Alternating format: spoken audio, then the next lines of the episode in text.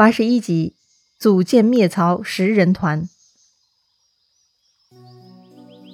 上一回咱们说到，曹操很想进一步称王称霸，但是在行动之前呢，他需要先把情况给摸清楚。所以曹操故意安排许田围猎，故意啊大大的欺负了皇帝，目的就是把隐藏在许都的反对势力给逼出来，以便于曹操呢尽早收拾掉。所以许田围猎回来之后呢？曹操就密切盯着跟皇帝往来的所有人的行动了。这一天呢，手下来报告了，说皇帝召见了国舅董承，还赏赐了衣袍玉带。这个董承啊，显然是皇帝的自己人，所以啊，曹操怀疑他跟皇帝一定有密谋。可是会面现场，他们并没有说什么出格的话，所以呢，曹操就怀疑这个衣服玉带里头是有花样的。因此，曹操就跑到宫门口啊，拦截了董承，想把这个事情搞清楚。曹操呢，把皇帝赏赐给董承的衣袍玉带啊，全部穿在自己身上，一副流氓样子哈，说要董承转赠给他。董承呢，也是被逼无奈，也只能同意了。曹操呢，就是喜欢强人所难。哎，人家真的同意了以后呢，他又觉得没滋味了，就说呀：“这是皇上赏赐给你的，我怎么会夺呢？”开玩笑的啦！说完呀，他就脱了衣袍还给董承了。董承呢是赶紧接了衣服就回家了。他好担心曹操事后反悔呀。还好后来曹操没有追上来。这个董承呢回家以后也不敢看衣服，他一直是熬到了半夜，一个人偷偷躲在书房，这才开始检查衣袍。这个衣服啊，董承是看了半天，可是也没有找出什么特别之处。于是呢，他又开始检查玉带，可是左看右看也没找出什么花样来。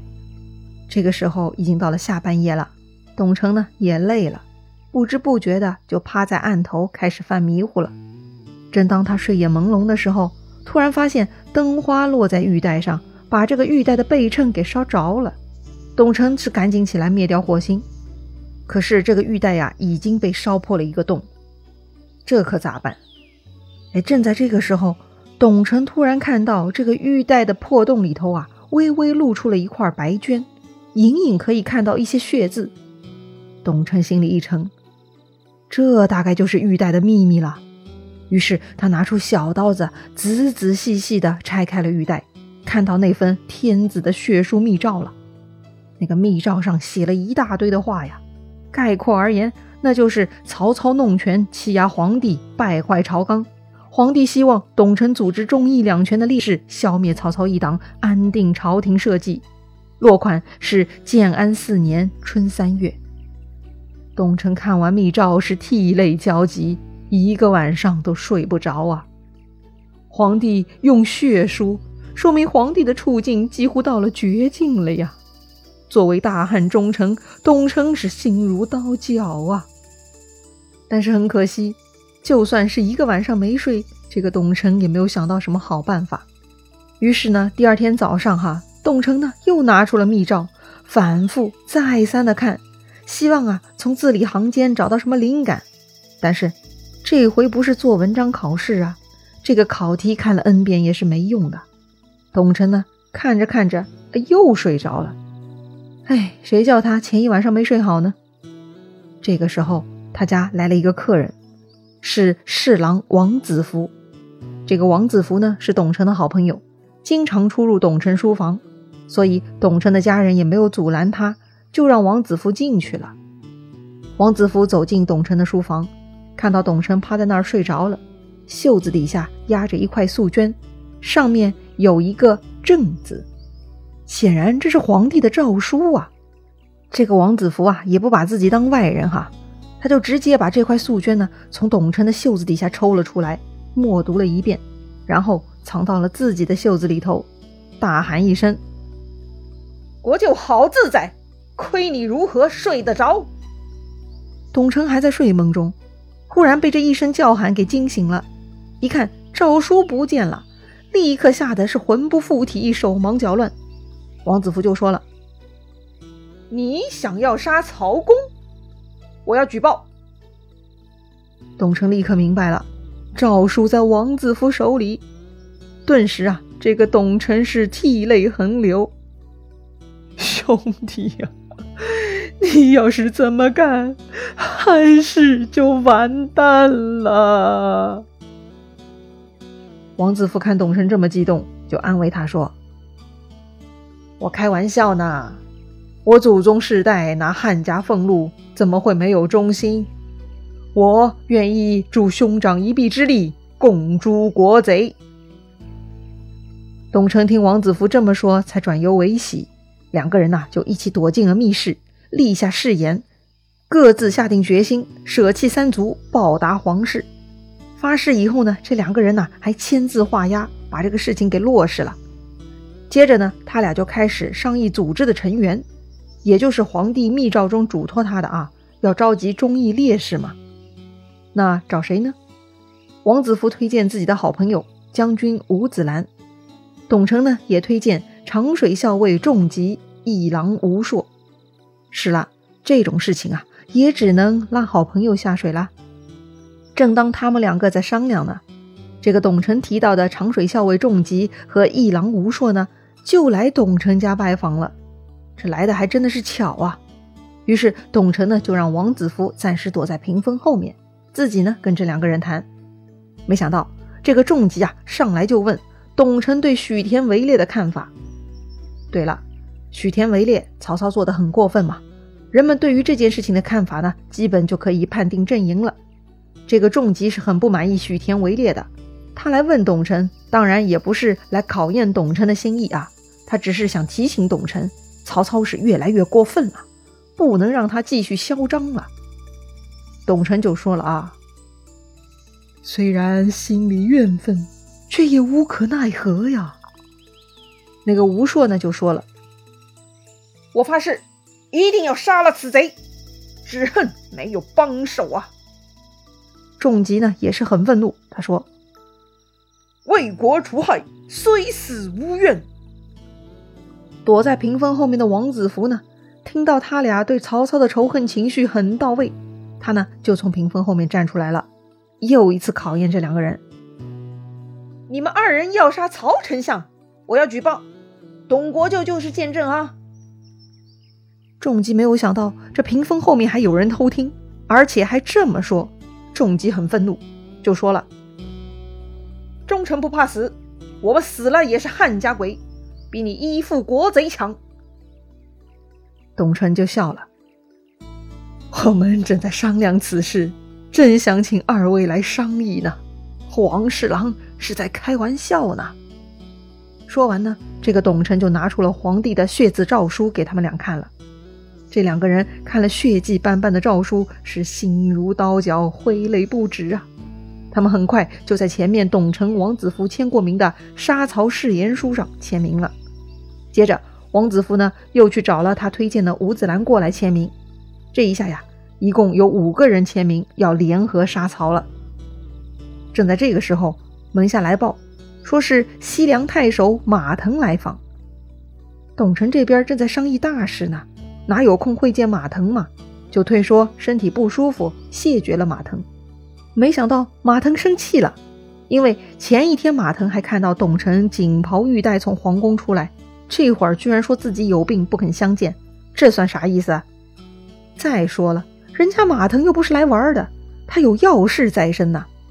董承家看门的看见马腾发飙了，吓得赶紧再去回报董承。董承看轻易是打发不了马腾了。只好亲自去接见。那马腾来干嘛的呢？其实啊，马腾也是为了许田围猎之事而来的。这个曹操嚣张跋扈，就像董卓第二啊！马腾也是非常看不惯。本来呢，他想要找董承这个皇亲国戚商量的，没想到董承还对自己如此假惺惺，装病不出，马腾很不爽。但后来呢，两三下这俩人一对话，哈。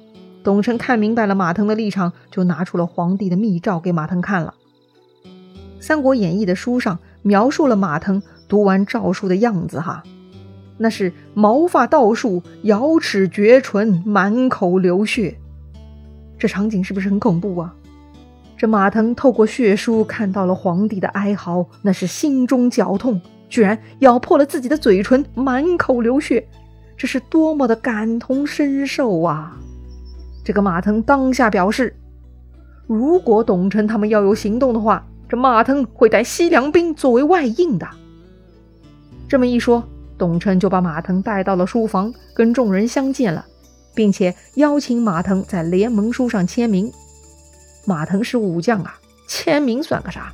他还拿了酒歃血为盟。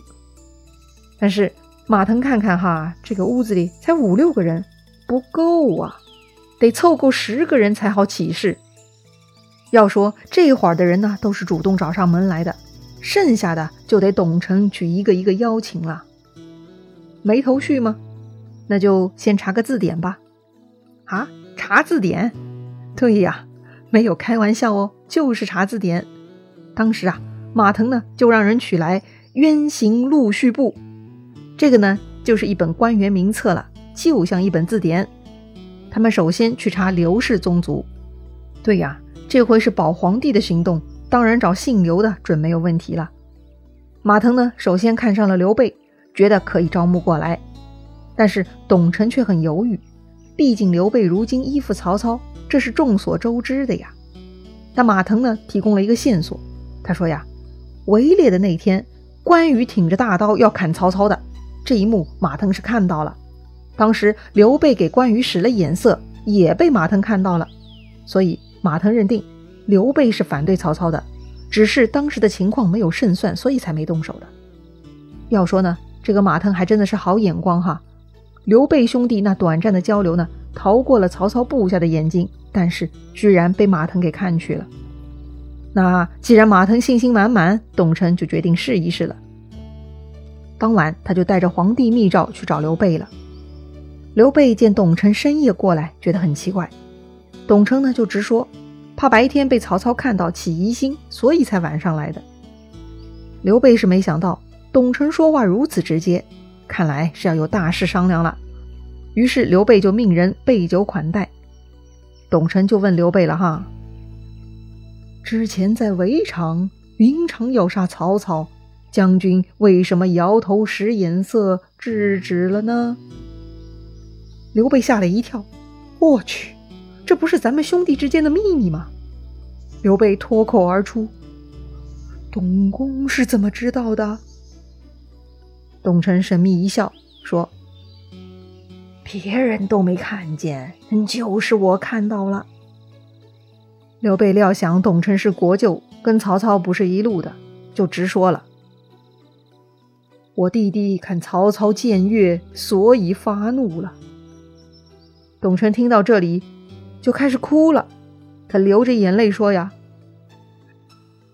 朝廷臣子如果都像云长这样，还怕天下不太平吗？”刘备虽然说了真话，但他也怕董承是来试探自己的，又假装说：“曹丞相治国，为什么担忧不太平呢？”董承听刘备这么说，又不高兴了。